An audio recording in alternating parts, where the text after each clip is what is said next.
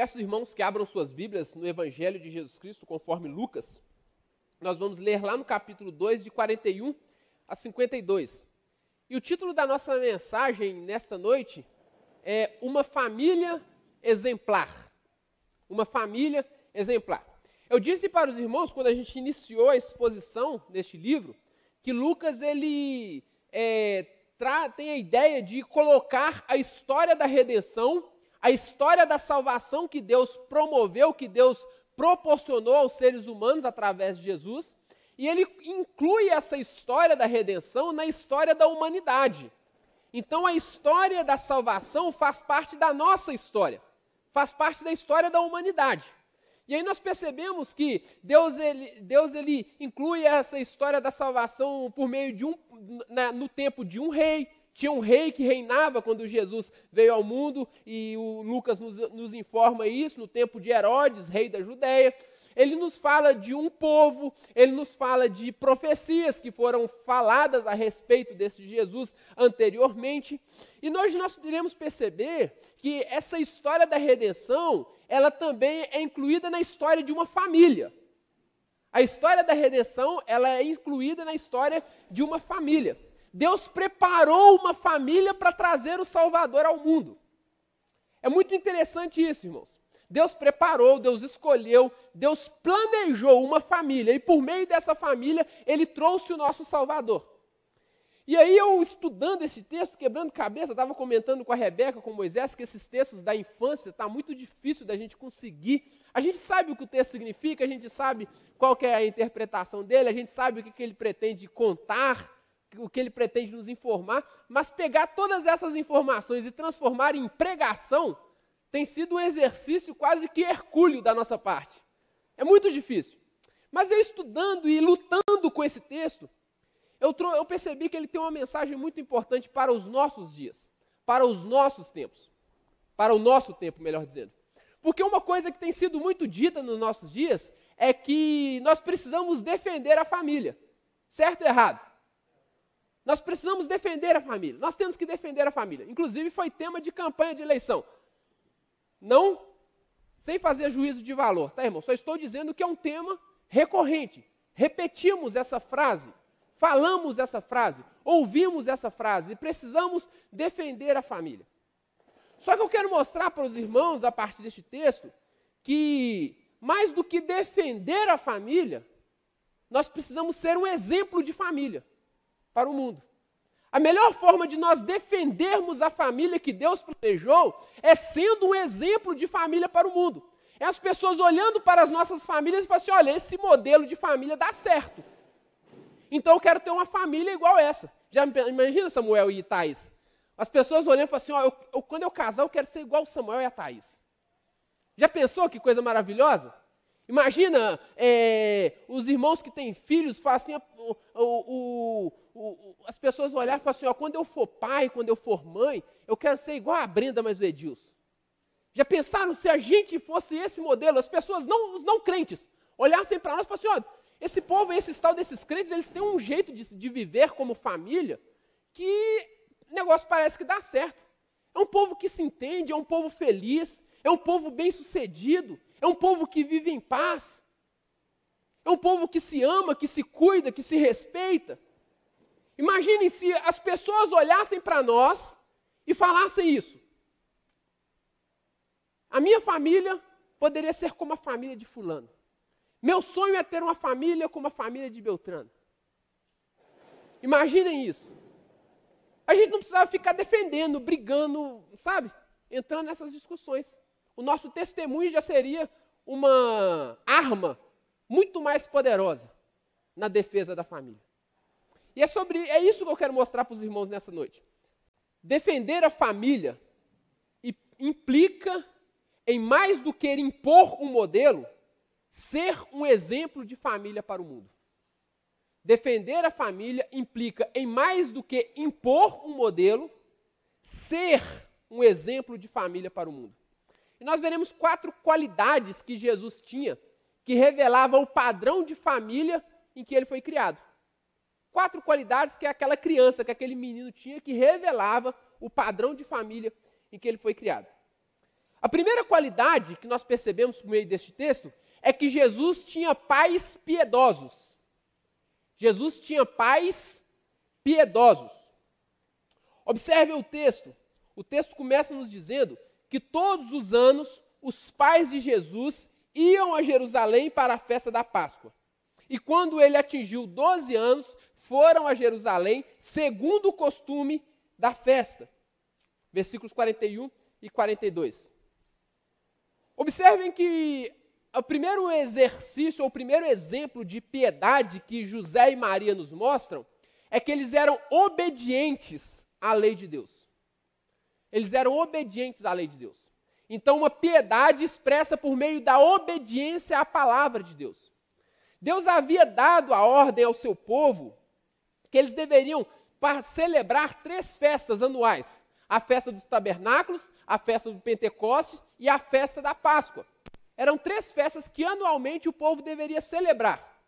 Uma festa que fazia eles lembrar do tempo que eles ficaram no deserto, uma festa que fazia eles lembrar do tempo que eles foram libertos no Egito, a Páscoa, uma festa que fazia eles lembrar do tempo que eles ficaram no deserto, a festa do tabernáculo, e a festa de Pentecostes, que era a festa da colheita, que fazia os lembrarem-se de que o que eles plantavam e colhia era fruto da bênção de Deus.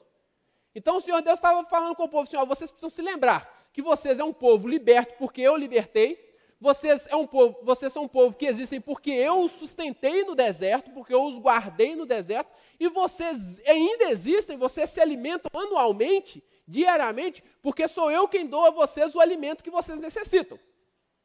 Então eles tinham que celebrar essa festa. Só que era cerca de, de Nazaré até Jerusalém, é cerca de 140, 180 quilômetros de distância, que eles tinham que percorrer a pé. Então não tinha como, para a maioria dos judeus, celebrar as três festas anualmente. Era praticamente impossível. Eram dias de viagem. Então imagina, se três vezes por ano eles tivessem que fazer essa viagem e chegar lá, passar uma semana festejando e voltando, ia ser muito dispendioso. Muitos deles não tinham nem dinheiro para isso. Então o que, que eles faziam? Eles escolhiam pelo menos uma. Escolhiam uma festa e iam anualmente geralmente eles preferiam, eles tinham uma preferência pela festa da Páscoa, que era a principal festa dos judeus. Então nós observamos que eles obedeciam à ordem de Deus. Deus ordenou, ordenou que eles celebrassem a Páscoa anualmente. E o texto começa nos dizendo que todos os anos José e Maria iam para Jerusalém celebrar a festa da Páscoa. Mas também eles demonstraram obediência levando Jesus quando ele estava com 12 anos.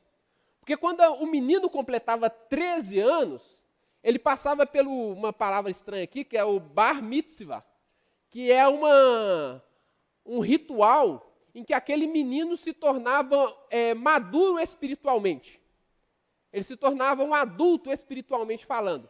Então tinha todo um ritual. Então era ordem, era era determinado que aquele menino fosse pelo menos uma vez antes de completar os 13 anos.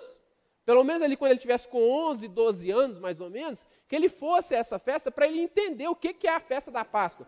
Para ele ver o que era aquela festa, e então, quando ele completasse 13 anos e passasse pelo bar mitzvah, se tornasse um filho da lei, essa, esse é o significado da palavra, então que ele se tornasse um filho da lei, então ele já saberia o que significa a festa e como ela era celebrada. Então, José e Maria levam Jesus quando ele estava com 12 anos. Então, uma piedade expressa por meio da obediência à palavra de Deus, à ordem de Deus. A piedade, meus irmãos, ela é, ela implica em sermos obedientes à palavra de Deus. Ela implica em sermos obedientes à palavra de Deus.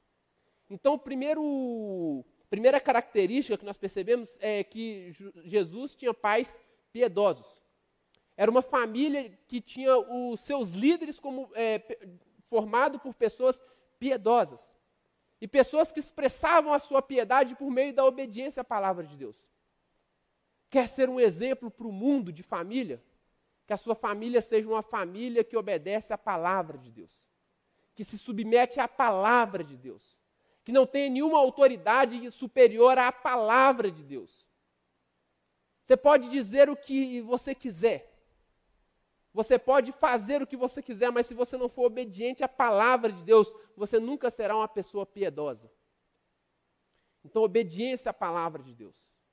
Ouvir a palavra de Deus. Hoje pela manhã nós falamos sobre Jonas, né? Jonas, o servo rebelde que fugiu de Deus, ou tentou fugir da presença de Deus, mas nós sabemos que não é possível fugir da presença de Deus. No final das contas, ele estava querendo fugir do que mesmo? da possibilidade de o quê? Ouvir a palavra de Deus. Porque se ele conseguisse sair do ambiente onde a palavra de Deus não fosse proclamada, ele não seria lembrado de quem Deus é e do que Deus havia ordenado que ele fizesse. Então, nós precisamos ser escravos da palavra de Deus. Amém? Amém. Nós aprendemos isso, né? Lutero, disse isso que a mente dele era escrava da palavra de Deus. É um valor protestante. Mas não somente protestante, mas bíblico. Mas essa piedade também, ela é, ela é expressa por uma atitude voluntária. É uma obediência voluntária. Por que, que eu estou dizendo isso? Porque as mulheres e crianças, elas não eram obrigadas a participar da festa da Páscoa. Era uma viagem muito difícil. Era uma viagem perigosa, longa. E as mulheres, elas não eram obrigadas, era uma, era uma forma de preservar as mulheres. Fala assim, se você quiser ir, você pode, você só não é obrigado. Os homens são obrigados, mas as mulheres não. Às vezes a mulher poderia estar no pós-parto, às vezes ela poderia estar lá é, né, é, amamentando a criança. Por vários motivos, ela poderia estar impedida de poder ir para a festa com tranquilidade, percorrer esses 140 quilômetros a pé. Então a mulher não era obrigada, mas o texto nos diz que os pais de Jesus iam todos os anos para a festa da Páscoa. Maria, mesmo não sendo obrigada a participar da festa, ela ia na festa. Mesmo não sendo obrigada a ir na igreja, Maria ia na igreja, se a gente fosse trazer para os nossos dias. Ela não era obrigada, mas ela ia, voluntariamente, porque ela tinha prazer em render culto, em fazer, em, em prestar culto ao seu Deus. Então, uma piedade expressa por meio da obediência, mas uma piedade expressa por uma atitude voluntária. Ter prazer em cultuar a Deus, ter prazer em celebrar a Deus, ter prazer em festejar aquele que a havia libertado da sua escravidão. Irmãos, nós precisamos pensar nisso. Por que, que eu vou à igreja? Por que, que eu vou à igreja? Porque eu sou obrigado ou porque eu tenho prazer em cultuar ao meu Deus? Primeiro que você deve. É, é obrigação porque você, se você é crente, é um ato de obediência cultuar a Deus. É ordem bíblica cultuar a Deus. Mas você não deve fazê-lo por causa da obrigação. Você deve fazê-lo por causa da, do prazer, da alegria, dessa atitude voluntária que brota de um coração grato a Deus. Então, uma atitude voluntária, uma, uma piedade expressa por meio da atitude voluntária, que automaticamente é uma piedade expressa pelo prazer, pela alegria. Uma piedade expressa por meio do prazer ou pela alegria. Quando as pessoas peregrinavam das suas cidades até Jerusalém para poder celebrar a festa da Páscoa, elas subiam a Jerusalém. Porque Jerusalém era uma cidade que ficava no alto e as outras cidades próximas eram cidades que ficava, ficavam no baixo. Por exemplo, é, Jerusalém estava a 800 metros do nível do mar e Nazaré estava a 400 metros do nível do mar. Então eles tinham que subir 400 metros até Jerusalém. Então a ideia era subir a Jerusalém. Você já deve ter lido isso na Bíblia algumas ocasiões. Precisou subir a Jerusalém. Então eles estavam subindo a Jerusalém. Então Fulano subiu a Jerusalém. Por causa disso, porque era uma cidade alta que eles precisavam subir. Enquanto eles subiam para Jerusalém, eles cantavam os salmos de degraus. Não sei se você já leu isso na sua Bíblia. Salmos de degraus, ou salmos de romagem, ou salmos. É... Me fugiu a outra aqui agora. Mas salmos de degraus ou salmos de romagem, salmos de peregrinação? Não sei se você já leu isso na sua Bíblia. Eu queria conferir com vocês. Lá no salmo, a partir do Salmo 120, até o Salmo 135 são salmos de peregrinação ou salmos de romagem, mas a tradução melhor seria salmos de degraus. Por quê? Salmos que iam cantando enquanto você subia os degraus, subia a Jerusalém. Então, esses salmos eram cantados enquanto eles peregrinavam. Eles faziam ali uma comitiva, faziam uma caravana, várias pessoas da mesma cidade se juntavam para poder viajar. É mais seguro você viajar acompanhado do que sozinho. Né? Então, eles juntavam ali uma caravana e subiam a Jerusalém. Agora, olha só que interessante. A gente começa o Salmo 120 falando assim: ó, Na minha angústia clamo ao Senhor, e ele me ouve. O Senhor me livra dos lábios mentirosos. Ou o que é, será dado ou o que será acrescentado na ó, língua enganadora? Flechas afiadas de guerreiro e brasas vivas de zimbro. Ai de mim, peregrino e meseque, que habito nas tendas de Quedar. Já há tempo demais que habito com aqueles que odeiam a paz. Sou pela paz, quando, porém, eu falo, eles temiam a guerra. Então ele fala, nesse perigo das viagens, das nossas peregrinações, nos riscos que nós corremos enquanto nós subimos a Jerusalém, eu clamo ao Senhor. Eles iam cantando isso, olha, nós estamos enfrentando perigos e riscos durante essa viagem, mas durante, diante desses perigos, nós clamamos ao Senhor. Salmo 121, eu levo os meus olhos para o monte, de onde me virá o socorro? O meu socorro vem do Senhor, que fez os céus e a terra. Olha, enquanto eu peregrino aqui, eu tenho, eu corro riscos, mas eu me recorro ao Senhor, porque Ele é o meu socorro, Ele é a minha segurança. Salmo 122, alegrei-me quando me disseram, vamos à casa do Senhor. Então aquelas pessoas cantavam alegres, olha, nós estamos para indo para a casa do Senhor, então vamos festejar, vamos celebrar. Salmo 123. Ai, a ti que habita nos céus, eleva os meus olhos, então eu olho para aquele que é o meu socorro, ele tem compaixão de nós, que é o Senhor. Se não fosse o Senhor que estivesse ao nosso lado, se não fosse o Senhor que esteve ao nosso lado, Salmo 124, eh, nós já teríamos sido engolidos vivos.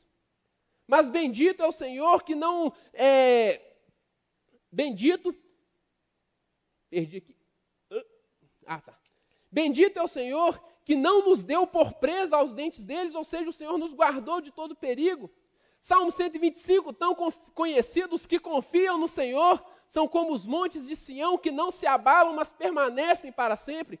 Percebe enquanto eles vão caminhando, enquanto eles vão enfrentando os perigos da viagem, eles vão pregando verdades a respeito de Deus uns para os outros por meio das músicas enquanto eles são enchidos com essas verdades, enquanto seus corações são é, enchidos de, é, de segurança, de paz, de tranquilidade por meio dessas verdades, eles se alegram e lembram-se que eles estão indo juntos para a casa do Senhor, cultuar o Senhor. Salmo 126, quando o Senhor restaurou a sorte de Senhor, nós ficamos como quem sonha. A nossa boca encheu de riso, a nossa língua de júbilo. Grandes coisas fez o Senhor por nós e por isso nós estamos alegres. Salmo 127: Se o Senhor não edificar a casa, em vão trabalhos que edificam. Se o Senhor não guardar a cidade, vão vigiar a sentinela. Inútil será levantar de madrugada, dormir tarde, comer o pão que granjeaste com tanto esforço. E aos seus amados ele dá enquanto dorme. Olha, tudo que nós precisamos durante essa viagem: segurança, é, segurança, abrigo e alimento o Senhor nos dá. É isso que o texto está falando. Enquanto nós viajamos, segurança, abrigo e alimento o Senhor nos dá. Salmo 128, bendito, bem-aventurado aquele que teme ao Senhor, que anda nos seus caminhos, comerá o fruto do seu trabalho. E eles vão cantando essas músicas, estão caminhando e estão cantando. Muitas vezes se angustiaram desde a minha mocidade, Israel, que o diga. Muitas vezes me angustiaram desde a minha mocidade mas não prevaleceram contra mim. Os lavradores passaram o arado nas minhas costas, abriram longos sulcos. Mas o Senhor é justo, cortou as cordas do ímpio. Sejam envergonhados e repelidos todos os que odeiam Sião. Sejam como erva do telhado seca que não floresce. Mais uma vez, eles falando sobre como Deus os guarda, como Deus os protege, apesar das, dos perigos, apesar de muitas vezes eles serem até mesmo atacados. Esse, esse salmo aqui está apontando para Jesus também, nós sabemos disso. Das profundezas clamo a ti, o Senhor escuta a minha voz. Salmo 130. Salmo 131, o Senhor não é orgulhoso. o meu coração, nem arrogante o meu olhar. Espere no Senhor, ó Israel, desde agora para sempre. Lembra-te, Senhor, de Davi, de todas as suas provações. E eles continuam cantando, chega no Salmo 133, como é bom e agradável que os irmãos vivam em união. É como óleo precioso que desce sobre a cabeça, o qual desce pela barba, a barba de Arão, o que desce pela orla de suas vestes, é como o orvalho de Hermon, que desce sobre os montes de Sião. Ali o Senhor ordena a bênção e a vida para sempre. Ou seja, enquanto nós estamos juntos, enquanto nós estamos juntos, nós desfrutamos da unção, nós desfrutamos da nós desfrutamos da unção, nós desfrutamos do refrigério, do cuidado e nós desfrutamos da vida. É isso que o Salmo está falando. Bendigam. Aí, quando eles estão se aproximando de Jerusalém, quando eles avistam a cidade, eles começam a cantar: Benditos, bendigam o Senhor, todos vocês, ó servos do Senhor, que se encontram na casa do Senhor nas horas da noite, levantem as mãos para o santuário e bendigam ao Senhor. Nós chegamos em Jerusalém, estamos seguros e agora nós vamos celebrar, agora nós vamos festejar. E como que nós vamos festejar? Salmo 135, aleluia! Louvem o nome do Senhor, louvem vocês, servos do Senhor, que estão na casa do Senhor, louvem o Senhor, porque Ele é bom, cantem louvores ao seu nome nos seus atos, na casa do nosso Deus. Então eles chegam e com aquele ritmo e com aquela alegria de festa, eles começam a celebrar e adorar e louvar o nome do Senhor. É isso que estava acontecendo. Uma piedade que é expressa por meio do prazer de ir à casa do Senhor, celebrar, festejar ao Senhor. E Jesus está vendo tudo isso. Por 140 quilômetros, três dias de viagem, a pé, e o povo cantando a segurança, a paz, o abrigo, o conforto, o consolo e a alegria de estar na casa do Senhor. Meu irmão, se você não tem prazer de estar na casa do Senhor, não espere que seus filhos tenham. Se você não tem prazer de louvar ao Senhor, não espere que seus filhos tenham. Você é o melhor exemplo se você não tem alegria de vir ao culto celebrar a Deus, não espere que seus filhos tenham. Mas Jesus ele tinha um bom exemplo. José e Maria iam todos os anos. Cantavam todas essas músicas. E Jesus estava vendo tudo aquilo. Então Jesus tinha pais piedosos. Expressavam a sua piedade por meio da obediência por meio de uma atitude voluntária e por meio do prazer em estar na casa de Deus. Jesus também tinha conhecimento das Escrituras, versículos 43 a 47. O texto nos diz que José e Maria então começam a regressar para suas, suas casas, para Nazaré. E era comum as crianças irem na frente, as mulheres atrás e os homens por último. As crianças iam fazendo a bagunça, fazendo a baderna delas, brincando, fazendo a, a confusão, as mães olhando e os pais atrás protegendo. Era assim que eles viajavam. Então não tinha muita preocupação. Eles sabiam, ó, provavelmente Jesus está lá entre as crianças, que é normal. José está pensando, não, Maria está vendo, está sossegado. E aí tá, e, e Maria está pensando, não, ele está lá com as crianças, alguém está vendo. Está entre os parentes. Isso era normal, não era algo absurdo, não. Enquanto eu estava estudando, eu vi até gente criticando, falando que Maria esqueceu Jesus. Não, ela não esqueceu Jesus, ela estava apenas fazendo o hábito que era na, na, natural. Tá? Eu vi até um título de uma mensagem, o perigo de esquecer Jesus. Assim, enfim, né? Cada um tira o que quiser do texto. Né? Mas não é isso. É que ela estava fazendo aquilo que era a prática normal. As crianças vão na frente, as mulheres atrás, os homens, e os homens por último. E aí, eles perdem Jesus ou melhor deixam Jesus para trás, sem perceber, claro, sem nenhuma maldade nisso. E então eles começam a procurar aquela criança, aquele já adolescente, né? E não encontram. E voltam para Jerusalém. Não sei quantos já tiveram a oportunidade de perder o filho. Eu já fiquei, eu nunca, eu já fiquei perdido. Né? Mas eu era muito esperto, porque eu ficava tanto perdido que eu já sabia como que eu fazia, né? Eu era tão lerdo eu era lerdo para perder, mas era esperto para ser achado. Né? Uma vez eu fui numa igreja, uma igreja muito grande, muita gente, E eu, minha mãe me deixou na salinha das crianças, normal. E aí eu fiquei na sala das crianças, terminou a sala das crianças, eu saí. As crianças começaram a sair, eu saí junto.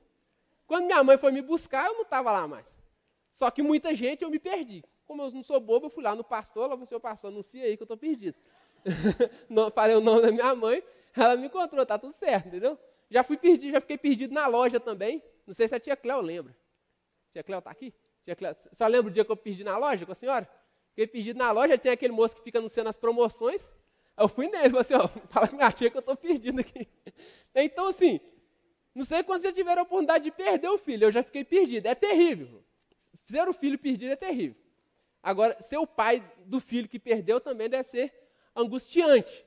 Mas aí Maria pega e José voltam a Jerusalém. Eles já tinham caminhado um dia, eles voltam, então já demorou três dias.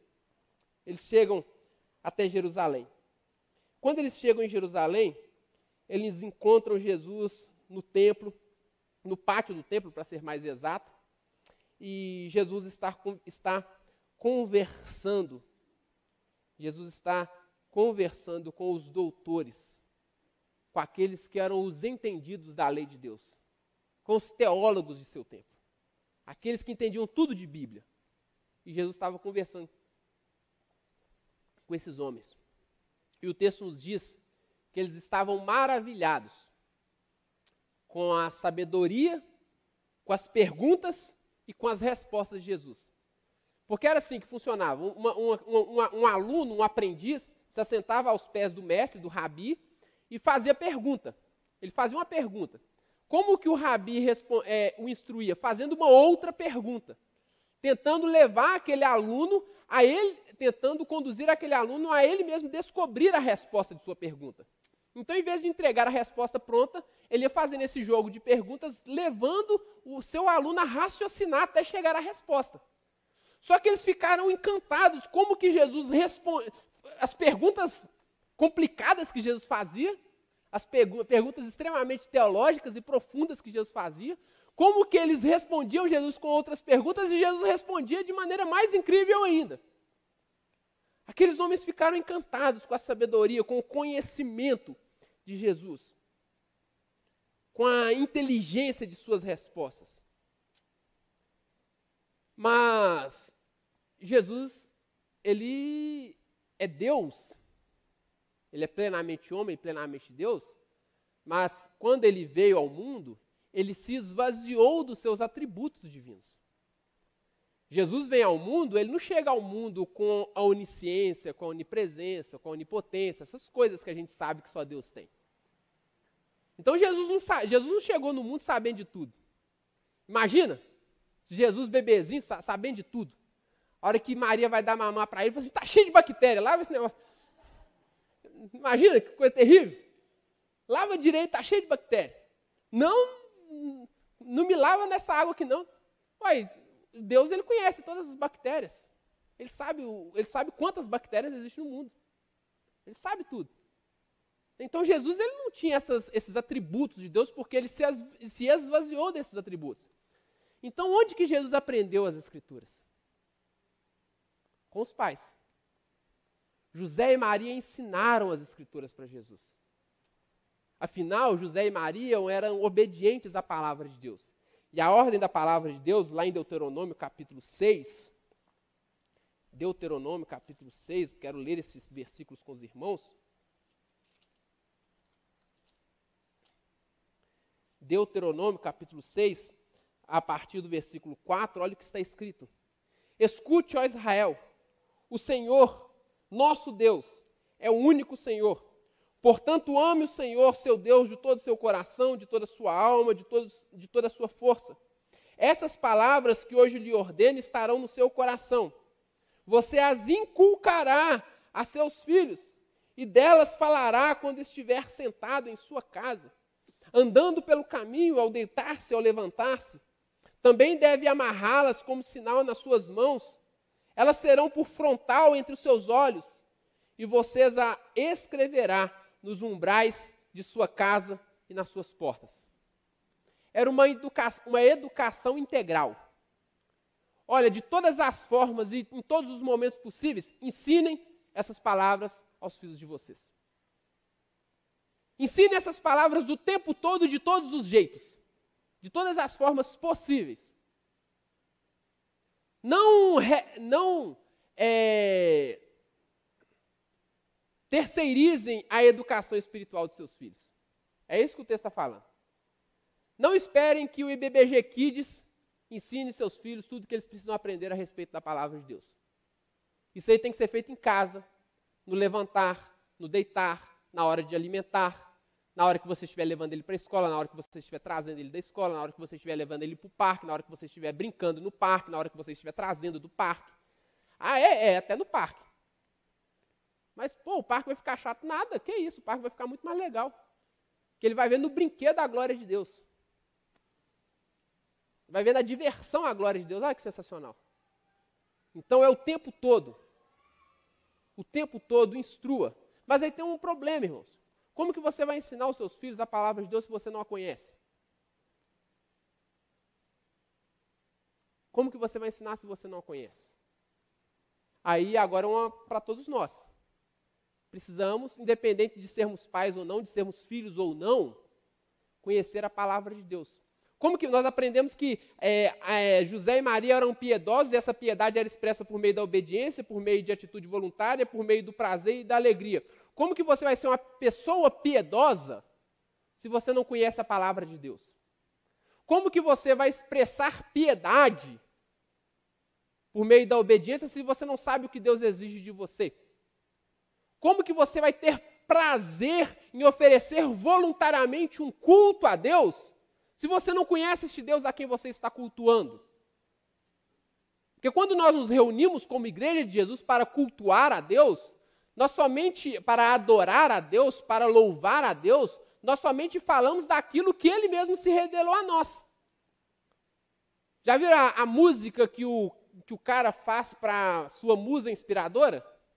O que, que ele começa a exaltar? Ele começa a exaltar os atributos daquela mulher, não é isso? Fala que ela é bela, que ela é bonita, que ela faz isso, que ela faz. Por que, que ele consegue falar essas coisas a respeito daquela mulher? Porque ele a conhece. Se ele não a conhecesse, ele não poderia escrever a música. Você somente pode adorar a Deus se você conhecer a Deus. Se você souber quem Deus é e o que ele faz. Então a nossa adoração é uma resposta daquilo que nós conhecemos de Deus. Se você conhece muito a Deus, você vai ter uma adoração mais profunda. Se você conhece pouco a Deus, você vai ter uma adoração mais rasa. Se você conhece muito a Deus, você vai ter prazer em adorar este Deus, porque não é possível você conhecer a Deus e não se render a Ele em louvor e adoração. É impossível você conhecer a Deus e não ter vontade de ficar cultuando Ele dia e noite. Só que a gente pega na Bíblia, se é que pegamos, porque agora, né, falamos, ah, não, tem no celular. Aí abre a Bíblia no celular, aí chega a mensagem do WhatsApp, estou falando no culto, tá? Aí chega a mensagem do WhatsApp, aí você olha a mensagem do WhatsApp, chega uma coisa, uma notificação do Instagram, você olha a notificação do Instagram, e a Bíblia já ficou lá, é, fala segundo plano, né? Já está em terceiro lá na, na quarto, quinto, lá no satélite do seu celular. Então a gente pega na Bíblia, mal, mal nos dias de culto. E não tem outra forma de você conhecer a Deus que não seja por meio de Sua palavra. A única forma de você conhecer a Deus é por meio da Bíblia. Não existe outro meio. Não existe outro meio. Então, Jesus tinha conhecimento das Escrituras. Nós precisamos ter conhecimento das Escrituras. Nós precisamos ensinar as Escrituras aos outros. Os que são pais precisam ensinar as Escrituras para os seus filhos. Nós precisamos ensinar as Escrituras para os nossos irmãos, para os nossos amigos, para os nossos parentes. Só que para eu ensinar, eu preciso conhecer. Eu preciso conhecer. Então Jesus tinha o conhecimento das escrituras que ele recebeu de seus pais. E aí, à medida que Jesus, por meio do conhecimento das escrituras que ele recebeu através de seus pais, iluminado pelo Espírito Santo, ia adquirindo, ele conseguia ir adquirindo consciência da sua identidade. Vou repetir o que eu disse, que eu acho que não ficou legal não. Jesus, à medida que ele adquiria conhecimento das Escrituras e iluminado pelo Espírito Santo, ele passou a ter consciência da sua real identidade. Jesus descobriu quem ele era, ou passou a saber quem ele era, quem ele realmente era, por meio das Escrituras e por meio da iluminação do Espírito Santo. Então, a outra característica a respeito de Jesus é que ele tinha consciência de quem ele era. Versículos 48 a 50. Texto nos diz que Maria se aproxima de Jesus e fala assim: Ó oh, filho, como é que você pode fazer uma coisa dessa, deixar a gente tão preocupado? Jesus vira para Maria e fala assim: Ô oh, mãe, o único lugar que você podia me encontrar era aqui, na casa de meu pai. Você não precisava me procurar no parque, você não precisava me procurar lá entre os cuidadores, pastores de ovelha. Você não precisava me procurar em lugar nenhum. É, é lógico, eu só poderia estar na casa de meu pai, tratando das coisas do meu pai. Percebe como que Jesus, então, ele começa a entender quem ele era, que ele era o Filho de Deus. Ele era o filho de Deus. No Antigo Testamento, Israel era considerado filho de Deus. Todo o povo de Israel era considerado filho de Deus. Mas nenhuma pessoa, nenhum ser humano tinha a coragem de dizer assim: Eu sou filho de Deus. Eles falavam: Nós somos filhos de Deus. Mas nunca ninguém dizia: Eu sou filho de Deus. Jesus ele tinha consciência de quem ele era, de que ele era realmente o filho de Deus, o único filho de Deus, o unigênito de Deus. Mas ele adquiriu essa consciência porque ele começou, à medida que ele ia escutando as escrituras por seus pais, ele falou assim: olha, lá em Isaías capítulo 7 fala que a virgem daria a luz. Esse negócio está parecendo comigo. Aí o Espírito Santo falou assim: é você mesmo. É você mesmo, entendeu? É isso que está acontecendo. Ele está olhando para a escritura e fala assim: olha, está parecendo comigo. Virgem da luz, só pode ter sido eu. Só pode estar tá falando de mim esse negócio. Aí o Espírito Santo, é, você é o Filho de Deus, o Messias, prometido. Só que ele chegou em Isaías 53, irmãos. O menino de 12 anos chegou em Isaías 53. Ele com 12 anos, ele sabia quem que ele era. Ele sabia que ele ia carregar o pecado de toda a humanidade. Eu com 12 anos estava jogando bola na rua, correndo atrás de pipa. Jesus sabia que ele ia carregar o pecado de toda a humanidade que ele seria moído por causa das nossas transgressões, que ele seria traspassado por causa das nossas iniquidades.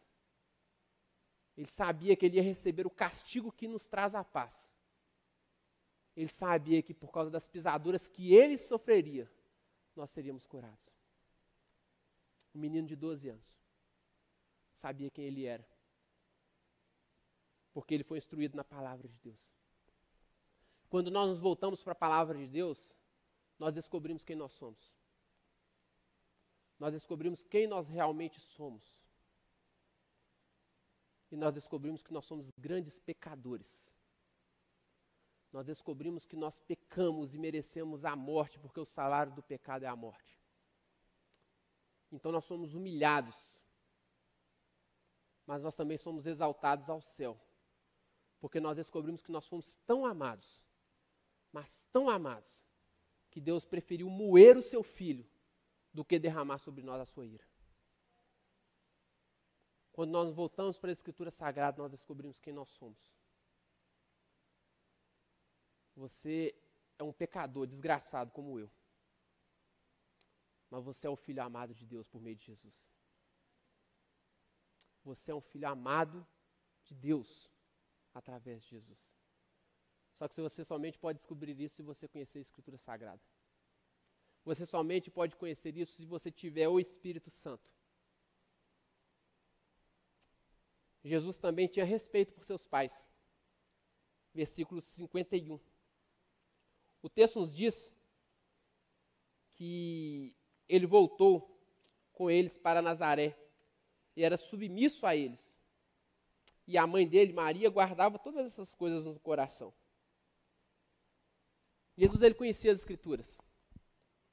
E ele sabia que lá em Êxodo capítulo 20, versículo 12, estava, tinha uma ordem da parte de Deus, oitavo mandamento, honre seu pai e sua mãe, para que te prolongue os seus dias na face da terra. Jesus, imagina irmãos, imagina eu, eu, do jeito que eu sou, filho de Deus, essa mulher vem me repreender, deixa em paz. Está achando, tá falando com quem? Você sabe quem é meu pai? Você sabe quem é meu pai? Você falar desse jeito comigo? Com quem você acha que você está falando? Já ouviram algumas coisas desse tipo?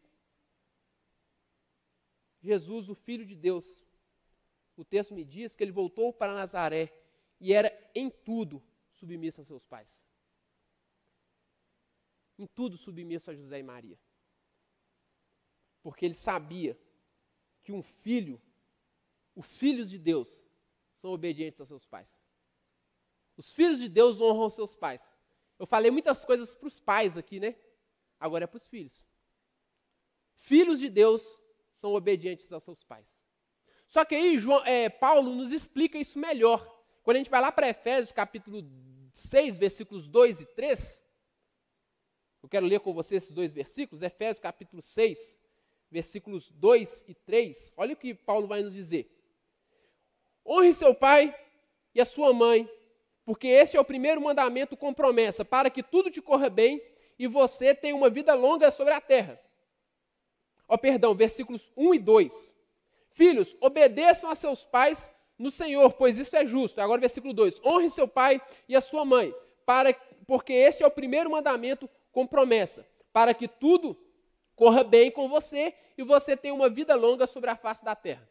Percebe como que Paulo agora ele explica isso melhor? Fala assim, ó, como que a gente honra o pai? Primeiro obedecendo. E a palavra que Paulo, os filhos prestem bastante atenção, que é os filhos que moram com os pais ainda. Prestem bastante atenção no que eu vou dizer aqui agora. Os filhos que moram com os pais. A palavra que Paulo usa aqui para obedecer é a palavra que era utilizada para se referir ao porteiro que tomava conta do portão da cidade. Este porteiro ficava o dia inteiro parado perto do portão. Às vezes o, o exército da cidade poderia estar em guerra. Dependendo da situação, aquele exército poderia estar voltando em, de uma forma meio desesperada. Às vezes está perdendo a guerra, o exército teria que voltar. Quando eles chegam no portão, eles batem no portão.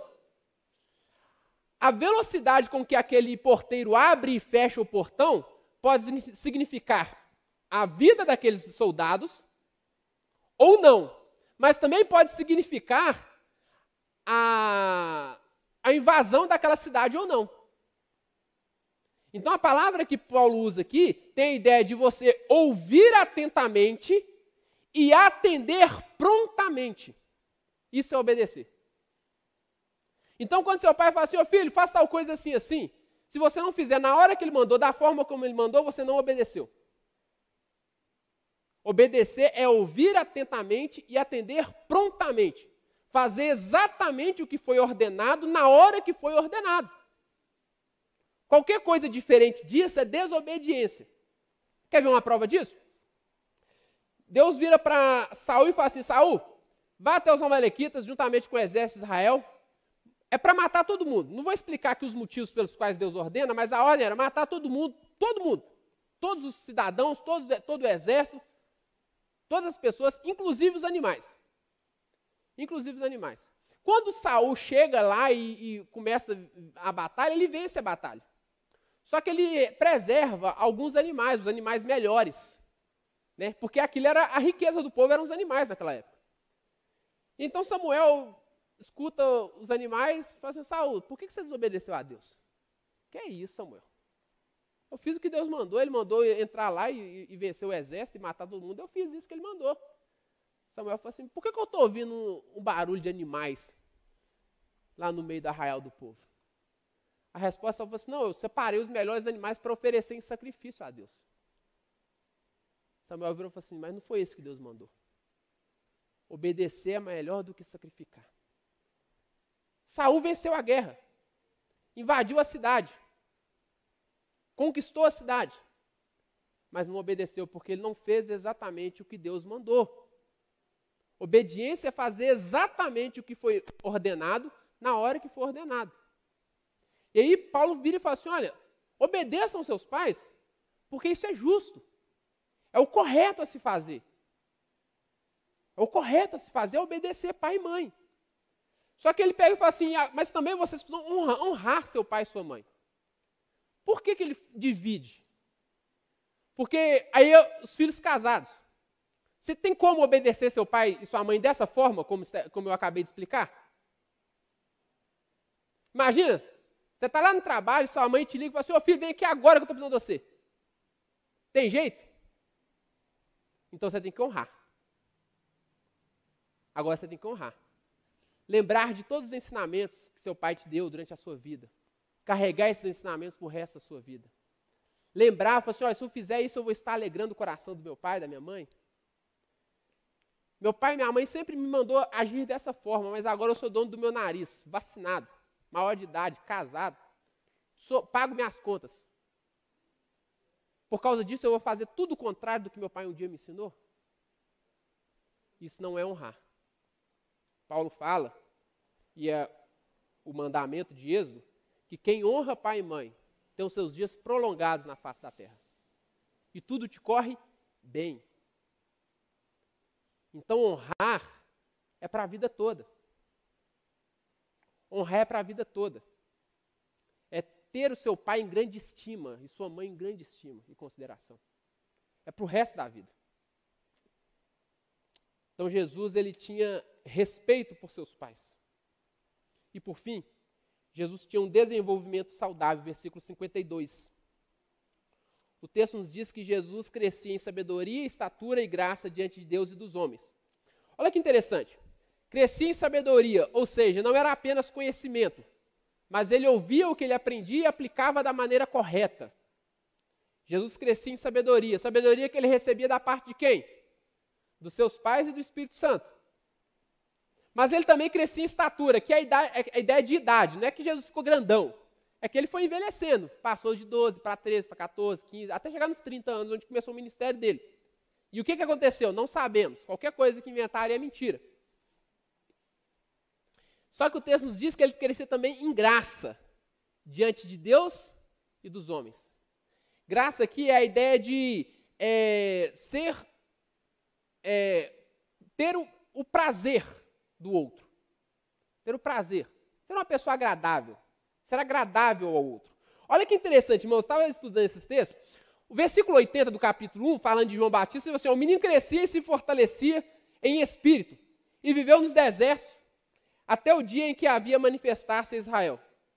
É interessante, falava que ele crescia, que ele se fortalecia, mas não falava que ele crescia em graça. Versículo, 39, versículo 40 do capítulo 2, falando de Jesus: o menino crescia, se fortalecia, enchendo-se de sabedoria, e a graça de Deus estava sobre ele. Quando chega no versículo 50, crescia em sabedoria, estatura e graça diante de Deus e dos homens. João Batista, nós conhecemos como que João Batista era. Grosso. Falava o que tinha que falar, na cara, sem dó de ninguém. Né? João Batista era assim, seus raça de vibra. Quem os ensinou a fugir da ira de Deus? Se arrependam, seus pecadores. Isso é João Batista. Jesus não. Jesus era uma pessoa agradável. Jesus era uma pessoa agradável, as pessoas tinham prazer de estar perto de Jesus. Sabe, oh, um menino bacana, vem cá, menino, senta aqui perto de mim aqui, vamos trocar ideia. Esse era Jesus. Irmãos, uma família exemplar é formada por pessoas educadas, pessoas agradáveis, pessoa que não fica brigando, apontando o dedo, colocando o dedo na cara dos outros. Não, é gente agradável. Olha só o que nós aprendemos, uma família, imagina o mundo olhar e falar assim, olha que família que dá prazer de estar perto. Primeiro eu falei, né, uma família que seria exemplo. Agora imagina assim, nossa, estar na casa de fulano é tão bom, a gente sente uma paz. Pessoas agradáveis, acolhedoras. Essa era a família de Jesus. Essa era a família de Jesus, percebe? Então, mais do que defender a família, que sejamos exemplos de família para o mundo.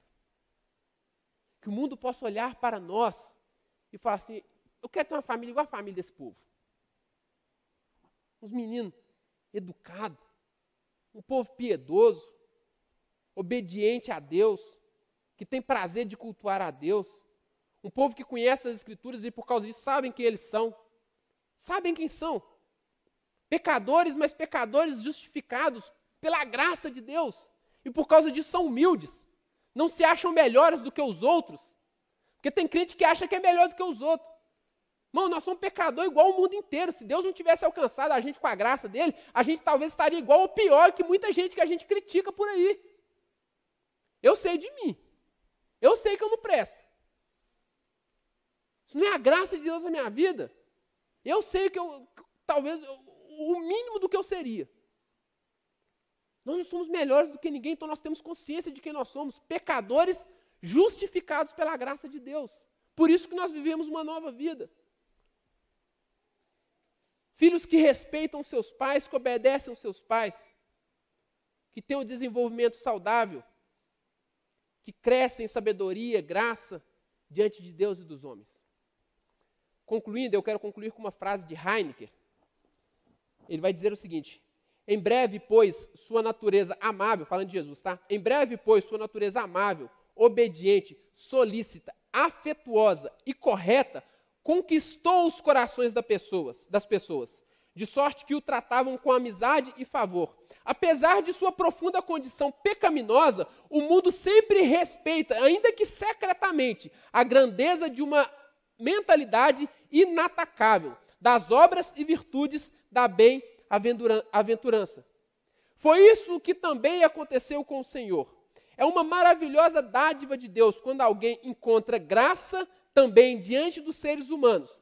Essa amabilidade repleta e santificada na mente de Cristo, em atitude e caráter, que atrai e conquista involuntariamente as pessoas. É algo sumamente belo. Que nós sejamos assim. Que nós sejamos essa família que conquiste os corações das pessoas. Ainda que elas não reconheçam, lá no fundo elas sabem que nós somos um povo inatacável. Eles podem atacar por revolta, por rebeldia, por inveja.